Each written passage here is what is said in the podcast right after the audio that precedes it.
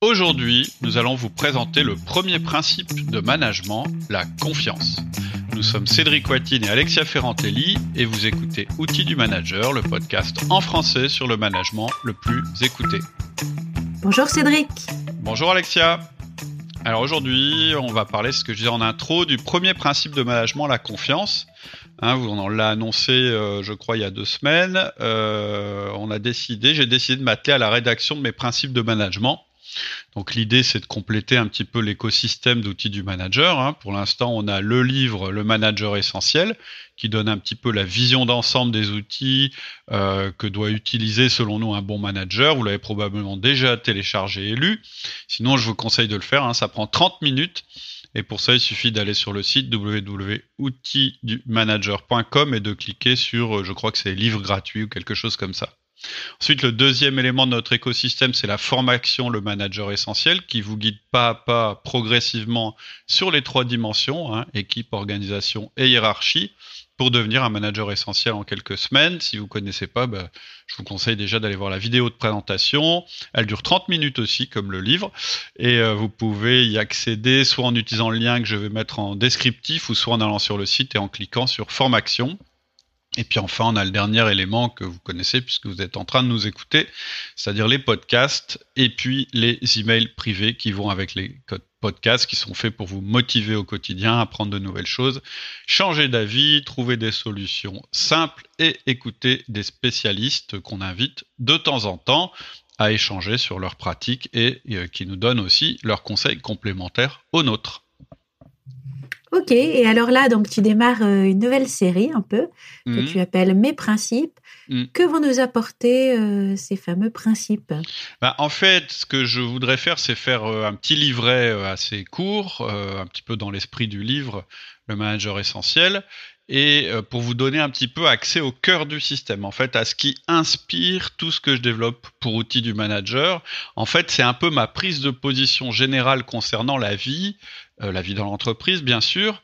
Et ce que ça vous permettra, j'espère, c'est de bénéficier de la carte de lecture de votre environnement professionnel, euh, de vérifier si vous êtes en phase avec la philosophie du management qu'on défend, parce que c'est important que bah, on soit d'accord sur les principes, euh, de pouvoir faire appel aux principes quand vous n'avez pas d'outils, parce que de temps en temps on peut avoir un doute, pas avoir l'outil qui correspond à ce qui nous arrive, et du coup on peut se référer à quelque chose qui est le principe. Et puis aussi et surtout de comprendre toutes les théories en fait qui ont permis de créer les outils qu'on vous propose. Et puis ce que je vous expliquerai aussi, c'est qu'en fait chaque principe il influence les autres. En fait, chaque principe euh, influe les autres et ils sont reliés entre eux pour former un système complet. Et donc, ce petit livret, je ne l'ai pas écrit encore, je suis en train de réunir des éléments, de réfléchir, etc. Et ce que je vous propose dans les podcasts, en fait, c'est bah, de vous dire où j'en suis pour chaque principe et comme ça, ça me permettra d'affiner les choses avant d'écrire le livret, puis ça vous permet aussi d'intervenir si vous avez envie pour commenter, vous dire, me dire si vous n'êtes pas d'accord ou au contraire si vous l'êtes, pour éventuellement compléter euh, ce que je dis. Pour ça, il suffit bah, soit de poster sur le site, soit de m'envoyer un petit mail à cédric et puis je verrai si je prends ça en compte dans, le, dans les principes. Voilà. Ok. Et donc aujourd'hui, on va parler du premier principe qui est le principe de confiance. Oui, en fait, je vais. C'est un principe pour moi, c'est un des principes vraiment les plus importants dans le management. Ils sont tous importants, mais j'ai mis celui-là en premier parce que c'est vraiment une conviction que j'ai acquise en 20 ans de pratique du management et de la direction d'entreprise, et puis en 10 ans d'intervention auprès des entreprises. Et en fait, je vais vous dire principalement deux choses. Donc, si votre temps est limité, que vous devez retenir que deux choses de ce podcast, c'est un, la confiance maximise les ressources, et deux, la confiance se construit en donnant avant de recevoir et en acceptant le risque. C'est vraiment le grand principe sur la confiance. Et quand je parle de confiance en général, en fait, souvent, euh, je trouve qu'on est assez vague. C'est-à-dire qu'on me dit, bah ouais, moi, la confiance, je trouve que c'est bien. Moi, je fais confiance aux gens. Enfin, un tas de poncifs et de choses très vagues à propos euh, de la confiance, qui sont aussi d'ailleurs parfois assez fausses, du style, bah ouais, moi, je fais confiance, donc je laisse faire ce qui n'est pas du tout, du tout euh, ce que je dis lorsque je parle de, de, la confiance.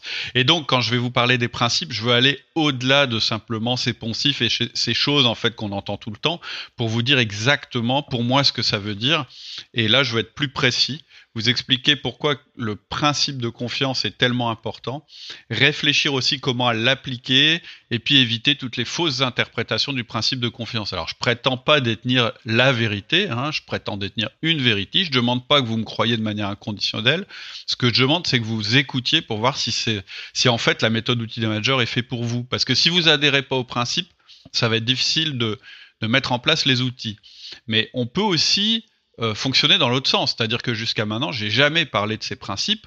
Je vous ai conseillé que des outils. Et peut-être que si ces outils fonctionnent, si vous l'avez constaté parce que vous les avez mis en place à travers les podcasts ou parce que vous avez suivi la formation, bah ça vous permet peut-être de vous dire ah bon bah donc si les outils fonctionnent, c'est que les les principes qui les ont dictés sont bons. Et je pense qu'avoir des principes bien ancrés, ça permet aussi de garder sa motivation pour utiliser de la meilleure façon possible les outils. Je pense que ça, ça marche dans les deux sens. C'est-à-dire que vraiment, je pense qu'en entreprise et en management, il doit y avoir des allers-retours permanents entre ce qu'on fait et puis nos principes. C'est-à-dire de vérifier toujours que ce qu'on fait, ça correspond à nos principes et de vérifier toujours que nos principes sont confirmés par ce qu'on fait. Moi, c'est toujours comme ça que j'ai travaillé. C'est pour ça que régulièrement, en fait, nos outils, on les affine, on les modifie, etc. Et c'est ça qui fait que ce qu'on vous dit, c'est dynamique. les podcasts, vous voyez, on refait des podcasts sur des outils en précisant ou en ajoutant des choses. Et la formation, c'est pareil. Une fois que vous avez adhéré à la formation, elle va peut-être évoluer, mais cette formation, vous pourrez toujours y revenir pour confirmer que ce que vous faites euh, est toujours euh, en phase avec ce que ce qu'on préconise. Ok. Alors quel sera ton plan pour nous présenter ce principe de confiance? Alors en fait, je vais vous donner les principes et les sous-principes, et puis ensuite je vous donnerai les contresens à pas faire, et à chaque fois j'essaierai de vous donner un conseil où je vous parlerai, de l'outil qui correspond au principe dont je viens de parler. Donc les principes, c'est la confiance maximise les ressources, et la confiance se construit. Donc ce que je te propose, c'est une première partie qui s'appelle la pourquoi la confiance maximise les ressources? Il y aura quatre points, quatre sous-principes. Le premier, c'est la confiance est le seul pouvoir illimité. Le deuxième, c'est la confiance coûte moins que la méfiance. Le quatrième, c'est la confiance rapporte plus que la méfiance. Et euh, le quatrième, c'est, j'ai dit le troisième, c'est la confiance rapporte plus que la méfiance. Et le quatrième, c'est la confiance apporte de la vitesse. Ensuite, on passera à la deuxième partie. Euh, la confiance se construit en donnant du temps. Puis la confiance se construit en donnant de la confiance. Et troisième point, la confiance se construit en acceptant le risque. Et puis enfin, on regardera les contresens qu'on peut faire à propos de la confiance. Et pour moi, il y en a quatre. En fait, ça correspond aux critiques que j'ai pu avoir quand j'ai parlé de la confiance en général. Le, le premier critique, c'est faire confiance, c'est être faible. La deuxième, c'est faire confiance, c'est être naïf. La troisième, c'est faire confiance supprime tout contrôle. Et euh, la dernière, c'est faire confiance et se soumettre au hasard. Alors, vous n'allez pas retenir toutes ces choses-là. Donc, si vous voulez retrouver un petit peu le plan de manière très pragmatique et pratique, ce que je vous conseille, c'est de vous abonner à la liste d'emails privés, parce qu'en fait, suite à chaque podcast, je vous envoie un résumé avec les, avec les différents points. D'accord. Donc, on va commencer avec le premier point de ta partie, euh, la confiance maximise les ressources, qui mhm. est donc la confiance est le seul pouvoir illimité. Oui. En fait, euh, pourquoi je dis ça? Pourquoi la confiance est selon moi le seul pouvoir illimité? C'est d'abord parce que j'ai une théorie sur le pouvoir dans l'entreprise. Pour moi, il y a trois pouvoirs en entreprise. Le pouvoir hiérarchique, l'autorité de compétence et justement la confiance. Et donc, je dis qu'il y en a trois parce que on peut essayer d'en ajouter un, mais en général, quand on me dit bah oui, mais ce pouvoir-là, on peut, on peut à chaque fois qu'on m'a dit bah oui, mais est-ce qu'il n'y a pas un quatrième pouvoir qui serait, par exemple, euh, la force, la force de, de brutale, etc. Bah en général, moi je mets ça sous le pouvoir hiérarchique. Et donc, à chaque fois qu'on m'a dit, bah non, il y en a un quatrième, j'ai dit, bah non, ce quatrième, on peut l'intégrer dans l'un des trois pouvoirs que j'ai cités déjà. Et par contre, je pense qu'on peut pas en enlever un des trois sans rester exhaustif. C'est-à-dire qu'à chaque fois qu'on va en exclure un des trois, bah, en fait, il nous en manque un. Donc, pour moi, il y a vraiment trois pouvoirs dans l'entreprise, c'est les trois pouvoirs que j'ai cités. Et ce que je vais vous démontrer, c'est que la confiance, c'est le pouvoir le plus puissant, parce qu'il est le seul pouvoir illimité et que c'est ça qui le rend supérieur aux autres. Et donc, pour vous prouver ça, je vais vous démontrer euh, les limites des deux autres pouvoirs. Donc, on va commencer peut-être par le pouvoir hiérarchique. Mhm. En fait, le pouvoir hiérarchique, il a deux faiblesses. La première, c'est qu'il est dépendant de votre titre, c'est-à-dire qu'il est dépendant de l'organigramme. Et le deuxième, c'est que c'est un pouvoir qui s'use quand on s'en sert. Alors, le pouvoir hiérarchique, c'est en fait le pouvoir qui vous est donné par l'organisation pour vous aider à influencer vos collaborateurs. C'est-à-dire que quand vous êtes nommé manager, avec le titre de manager, il y a quelque chose qui euh, vous est donné, c'est justement euh, ce pouvoir hiérarchique, ce titre que vous avez, cette position dans l'organigramme. C'est-à-dire que très clairement, on identifie que vous avez quelque chose de plus que les autres. Et ce que je dis, c'est que si vous avez tout fondé, si toute l'influence que vous avez auprès de vos collaborateurs est fondée sur ce pouvoir, et que tout d'un coup je vous retire ce titre, vous allez perdre toute forme d'influence sur eux. Vous perdez tout pouvoir. C'est-à-dire que si tu es chef de service et que donc ta manière d'agir sur tes collaborateurs, c'est de leur dire en permanence que tu es leur chef, et qu'un jour je dis bah il y a plus de hiérarchie, euh, etc. Bah, évidemment le pouvoir que tu avais sur eux disparaît.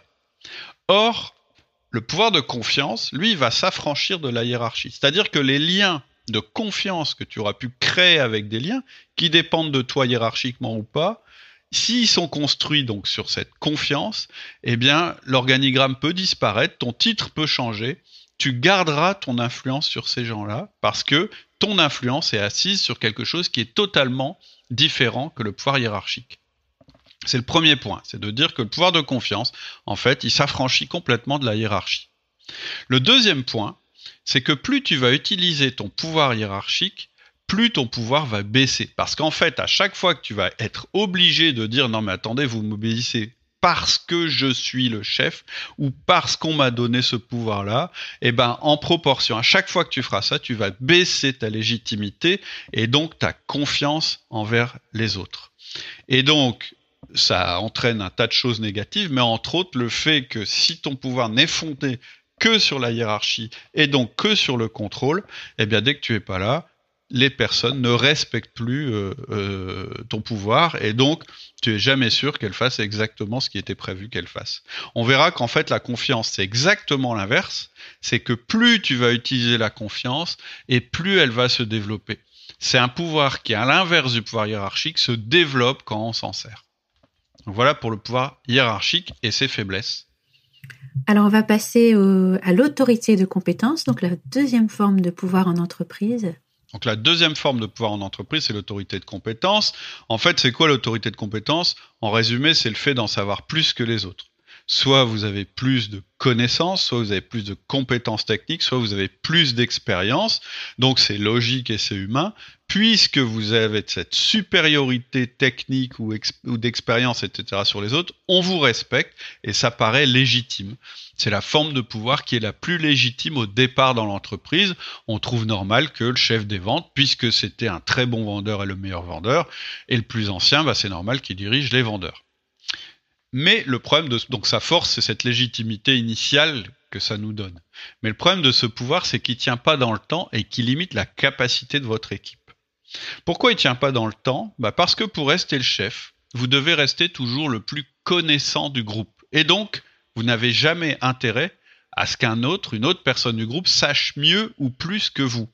Vous n'avez pas non plus intérêt à recruter quelqu'un qui soit meilleur que vous dans le domaine de compétences. Bref, au lieu d'être celui qui développe le groupe, si vous continuez à fonder votre pouvoir sur la compétence, vous devenez celui qui limite le groupe. Or, avec la confiance, c'est exactement le contraire.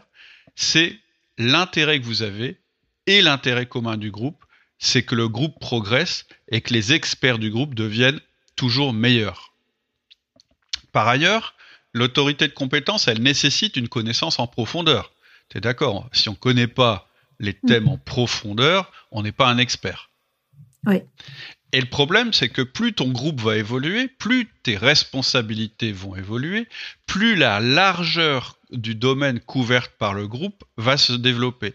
C'est-à-dire que si tu veux rester le plus expert, la plus experte, la plus forte, plus forte que chacun des membres de, ton groupe, tu vas devoir à la fois développer cette expertise en profondeur, puisque tu vas devoir être supérieur à chacun des experts du groupe, mais aussi en largeur, c'est-à-dire que tu vas devoir maîtriser un nombre de compétences de plus en plus important et étendu. Et ça, clairement, c'est la meilleure formule pour faire un burn-out, pour exploser en vol. Parce que c'est impossible d'être bon à la fois en profondeur sur des domaines très précis et de maîtriser un nombre de domaines presque infini. Et donc, ça veut dire que dans le temps, ton autorité de compétence, elle va naturellement se réduire. Et c'est très bien parce que ça va t'obliger de développer une autre autorité. Et là, à nouveau, je parle de la confiance. Parce que la confiance, c'est une compétence unique qui peut se développer indéfiniment. Et c'est ça qui fait sa supériorité par rapport à toute autre forme de pouvoir. Elle est plus forte que les deux autres formes de pouvoir. Et d'ailleurs, on peut maintenant, qu'on a vu par rapport à l'entreprise, élargir un petit peu le sujet à propos de la confiance. De tout temps, si on regarde, c'est la confiance qui a permis l'émergence des sociétés et qui a augmenté leur développement. À chaque fois que la confiance a reculé dans une société, à travers des crises, bah, la société a cessé sa croissance ou sa croissance s'est réduite. Et on peut voir qu'aujourd'hui, on a une société euh, qui est fortement euh, fondée sur la confiance, puisqu'en fait, vous êtes par exemple en train de m'écouter, je suis un parfait inconnu, vous m'avez jamais rencontré, et pourtant, vous allez me faire confiance sur la manière dont euh, vous allez manager les personnes. Et ça va plus loin que ça, c'est-à-dire que moi je connais plein de gens qui prennent désormais leurs euh, instructions, je ne sais pas si c'est une bonne chose, sur leur santé sur le web. C'est-à-dire que vous acceptez aussi d'acheter à des inconnus à distance. C'est-à-dire que toute cette croissance, toute cette intelligence qui se développe de plus en plus, elle ne peut se développer parce qu'il y a une confiance entre les différentes parties qui la composent. C'est parce que vous avez confiance que ça se développe. Dans la nature, c'est pareil. La confiance va commencer par l'empathie. Quand on commence à comprendre l'autre, à le fréquenter, à avoir des relations avec lui, c'est là que la confiance peut se mettre en place et on va voir plus loin comment ça fonctionne. Et est-ce que tu aurais, euh, par rapport à ce thème-là, un, conseil euh, outil du manager, un conseil euh bah, En fait, je vais plutôt être sur un principe. C'est pour ça que chez Outils du manager, globalement, on va toujours vous conseiller d'utiliser votre pouvoir hiérarchique en dernier lieu. Je dis pas qu'il faut jamais l'utiliser parce que c'est voilà, quelquefois vous allez être obligé, mais c'est toujours la chose qu'on va mettre en route en dernier lieu, un petit peu comme la menace nucléaire, on espère ne pas avoir à l'utiliser. Pourquoi? Parce que c'est un pouvoir qui détruit la confiance. On vous conseille aussi de ne pas utiliser votre autorité de compétence pour parler du comment, plutôt que du pourquoi. Chez Outils du Manager, je sais que c'est assez théorique, mais on a fait un podcast là-dessus, vous pouvez l'écouter, on vous dit de parler du pourquoi plutôt que du comment.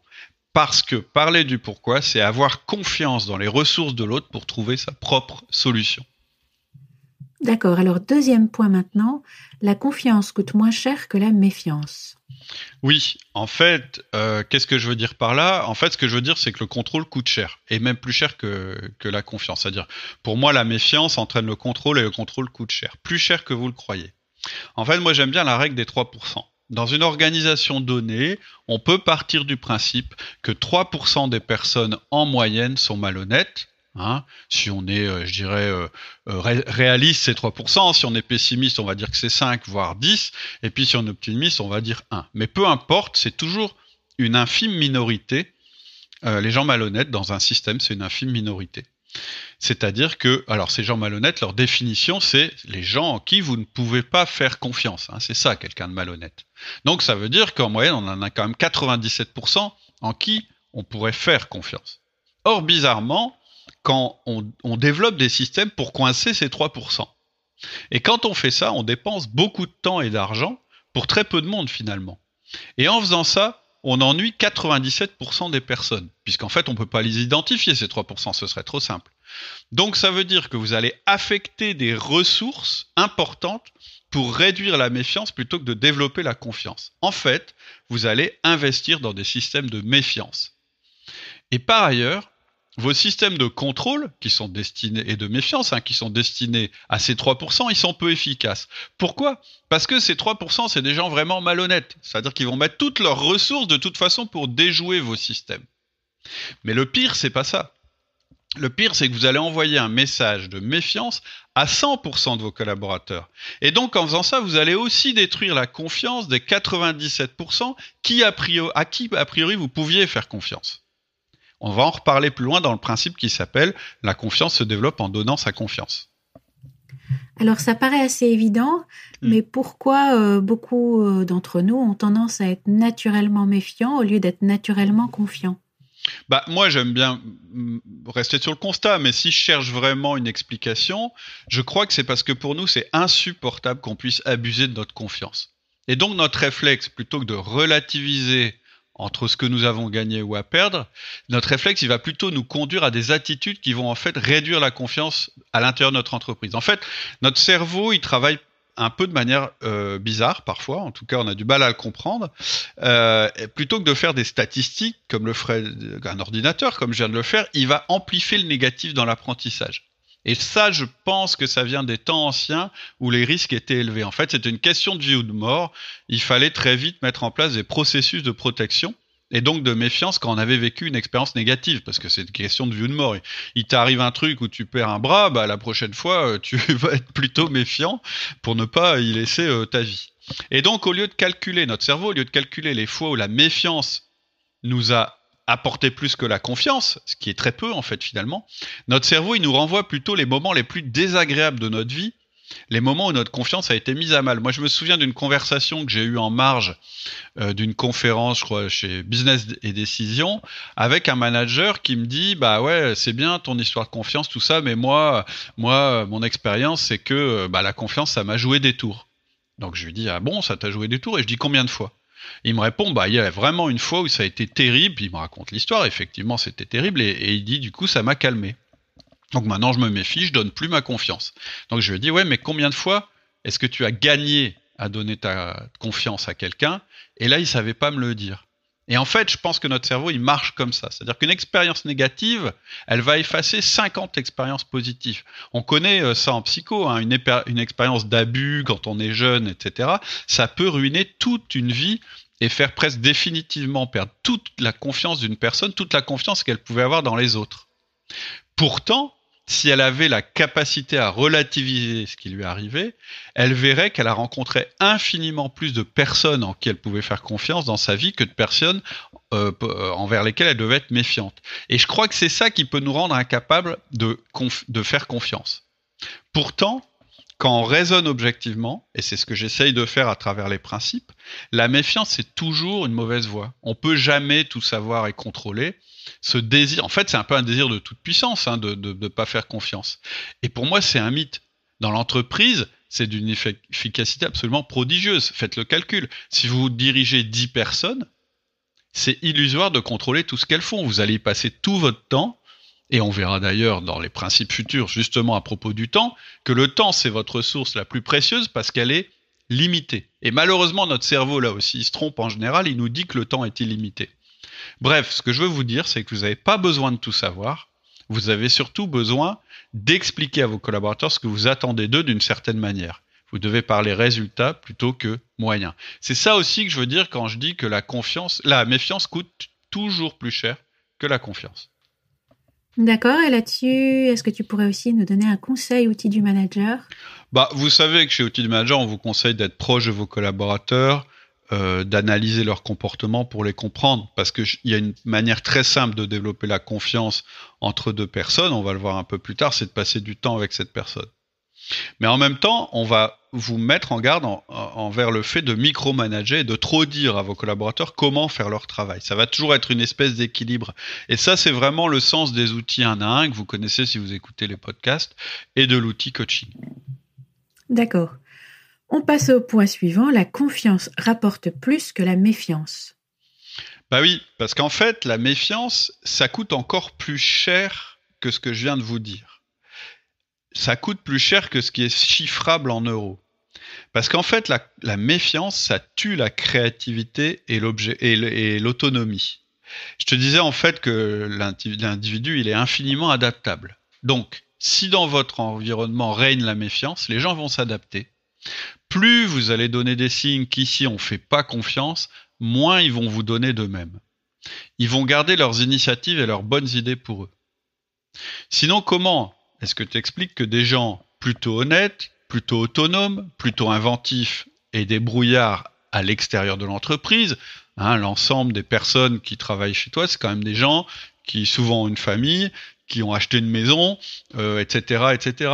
Comment on explique que dans certaines structures, ces gens-là, ils deviennent soit malhonnêtes, soit des moutons bêtes et disciplinés qui, qui font pas plus d'efforts que simplement ce que tu leur demandes? En fait, c'est simple. C'est parce que tu leur as pas donné la confiance et donc en échange, eux, ils vont pas te donner leur intelligence, leur créativité, etc. Si tu leur donnes de la confiance, ils vont pouvoir te donner ce qu'ils ont de meilleur. Et ça va au-delà. C'est-à-dire que ça va se démultiplier. C'est-à-dire que dans une équipe, quand une équipe travaille en confiance, elle n'a pas peur de la confrontation des idées. On voit bien quand on est dans un environnement où on sait qu'on peut avoir confiance, par exemple dans notre famille ou peut-être avec des amis, en fait, on n'a pas peur d'exprimer nos idées. Et on n'a pas peur non plus de dire quand on s'est trompé, parce qu'en fait, on sait que les gens autour de nous sont bienveillants. Dans une entreprise fondée sur la méfiance, c'est différent. Et c'est dommage parce que les progrès, ils proviennent bien de la confrontation des idées. Quand je dis que la confiance rapporte plus que la méfiance, en fait, j'imagine juste deux secondes un pays ou une structure organisationnelle où toutes les ressources qu'on a affectées au contrôle seraient affectées au développement de la valeur. Et ben, ça ferait toute la différence. Et puis, derrière ça, il y a aussi le mythe du mari jaloux. Ce que je veux dire, c'est que en contrôlant tout ce que fait sa femme, alors je parle du conjoint jaloux, on va dire, en, en, contrôlant tout ce que fait son conjoint en permanence, en étant méfiant, bah, cette personne détruit exactement ce qu'elle voulait protéger. Donc en fait, la méfiance, c'est pas seulement que ça coûte plus cher que la confiance, c'est que ça détruit la confiance, ça détruit la valeur ajoutée. Et en mettant en place la confiance, on a beaucoup plus à gagner. Ok. Alors, le petit conseil outil du manager là-dessus? Bah, C'est qu'on va toujours vous déconseiller le micromanagement. Et pourtant, on va vous conseiller d'augmenter la fréquence de contact avec vos collaborateurs et de surtout leur donner très fréquemment des informations sur leur performance. Ça, on en parlera dans le principe de fréquence, mais c'est le sens de l'outil feedback. C'est-à-dire que quand vous faites un feedback à une personne, quand vous vous donnez le droit en fait de faire un feedback à une personne sur ses performances, ça veut dire que vous avez instauré un climat de confiance entre elle et vous, c'est-à-dire qu'elle est capable de l'entendre et surtout elle est capable de l'accepter et vous, vous lui faites confiance pour modifier son comportement pour qu'elle puisse atteindre de meilleures performances. D'accord. Donc l'outil, l'outil qui correspond à l'investissement dans de la confiance, c'est vraiment le feedback. Oui, on va passer au dernier point là de ta première partie avant de se quitter. Mhm. Euh, donc c'était la confiance apporte la vitesse. Donc la confiance, elle implique aussi, c'est un des bonus supplémentaires sur la confiance, c'est pour ça que je dis qu'elle maximise les ressources de l'entreprise, elle implique moins de planification et moins de structure. Elle implique plus de simplicité elle nécessite moins de niveaux hiérarchiques et moins de moyens généraux. Ça, c'est un truc que j'ai vérifié mille fois. Un logiciel de gestion de projet défaillant, par exemple, il sera toujours compensé par une équipe confiance, mais jamais l'inverse. C'est-à-dire que c'est pas euh, moi quand j'interviens dans une équipe projet et qui me disent on n'arrive pas, on rend tout euh, en retard, etc. Il faut peut-être qu'on investisse dans un nouveau outil pour euh, contrôler les horaires, les deadlines et s'assurer que tout le monde travaille sur le projet. En général, je dis ben non, c'est pas ça qu'il faut faire, c'est surtout pas ça qu'il faut regarder en premier. Il faut d'abord regarder la qualité de la transmission de l'information entre les personnes et donc la qualité de la relation entre les gens.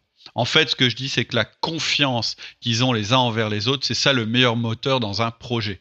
Et c'est vrai aussi au niveau d'une entreprise. Je vois même souvent que la confiance, elle va sauver des vieux systèmes défaillants. C'est-à-dire que les vieilles entreprises multiniveaux envahies par les procédures et les autorisations euh, permanentes, hein, une hiérarchie très pesante, souvent elles sont sauvées parce que les humains à l'intérieur, ils ont développé un formidable réseau relationnel. Et donc, c'est pas la, c'est pas euh, que l'entreprise fonctionne bien parce qu'elle est structurée. C'est l'entreprise fonctionne bien malgré sa structure qui en fait est défaillante et ses procédures qui sont poussiéreuses. C'est-à-dire qu'il y a plein de boîtes d'administration en particulier qui fonctionnent bien parce que le manager, il a réussi à mettre en place un autre système que le système que la structure avait mis en place. C'est-à-dire que si vous faites confiance dans les capacités des êtres humains, vous pouvez réduire les structures de contrôle parce que vous allez développer l'autonomie. Donc, on l'a déjà dit, c'est moins coûteux mais pas seulement, ça apporte en plus plus de vitesse et de qualité d'adaptation. Et c'est vraiment quelque chose qui devient primordial de nos jours. On voit bien que tout s'accélère, on n'arrête pas de l'entendre. Et ça tombe bien parce que l'humain, c'est la machine la plus adaptable possible. Les gens sur le terrain, s'ils sont bien informés, ce sont eux qui sont les plus aptes à prendre les bonnes décisions et surtout les plus rapides. Un incident, ça peut se régler en cinq minutes sans que vous en soyez même informé. Et c'est très bien comme ça. Pensez au temps économisé et puis au plaisir du client qui voit son, son problème résolu et à la motivation que ça génère chez votre collaborateur. Alors pour... ça apporte de la rapidité. Ok. Et pour conclure, est-ce que tu pourrais nous donner un dernier conseil outil du manager? Bah oui, ce que je voudrais vous dire, c'est que chez outil du manager, on fait confiance en l'homme, mais ça ne veut pas dire qu'on le laisse faire. Je vais prendre la motivation comme exemple. Nous, on ne croit pas au système de punition-récompense et on ne croit pas aux outils de motivation. On pense que la motivation, ça se développe naturellement si l'environnement de travail est propice à son développement parce que la motivation, c'est naturel à condition qu'on développe les cinq éléments du flow. Je ne vais pas les détailler maintenant, mais globalement, ce sont que des éléments qu'il est assez facile de mettre en place si on a confiance en nos collaborateurs. Et par ailleurs, si on veut que les performances dans une équipe soient au maximum, il faut que ce soit le travail qui soit lui-même une récompense. C'est pour ça que je ne crois pas au système de punition-récompense. En fait, qu'est-ce qu'il dit le système de punition-récompense? Il dit que la personne, elle doit être motivée positivement par la prime ou le petit avantage qu'on va lui donner, et négativement par la sanction qui l'attend si jamais elle travaille mal. Mais c'est débile. En fait, ce qu'il faut, c'est que le travail en lui-même soit une récompense. C'est-à-dire qu'il faut que la personne, elle prenne son pied à travailler. C'est ça. C'est la relation directe entre le pied qu'elle prend en faisant son travail qui va déterminer la qualité de son travail. Et justement, ça, ça se développe avec l'autonomie dont on vient de parler. Et donc, pour créer les conditions de l'autonomie, il faut mettre en place la confiance dans votre équipe. Voilà pour la première partie de ce principe qui est que la confiance maximise euh, les ressources de l'entreprise. Et donc, ça se fait à, travers quatre sous-principes. Le premier, c'est que la confiance est le seul pouvoir illimité. Le deuxième, c'est que la confiance coûte moins cher que la méfiance. Le troisième, c'est que la confiance rapporte plus que la méfiance. Et le quatrième, c'est que la confiance apporte de la vitesse. Voilà, j'espère que je vous ai convaincu que ce principe de confiance, il était absolument primordial. Et dans la prochaine partie, on verra bah, justement sur quel principe on va construire la confiance. Ok, à la semaine prochaine. À la semaine prochaine. Euh, si vous avez un petit peu de temps et que vous nous faites confiance, vous pouvez aller dans l'appli de votre podcast. Et puis, si ce podcast vous a plu, mettez-nous 5 étoiles. Ça va permettre que le podcast sorte un petit peu du lot encore plus et que de plus en plus de personnes l'écoutent. Voilà. Très bonne semaine à tous. À bientôt. Au revoir. Au revoir.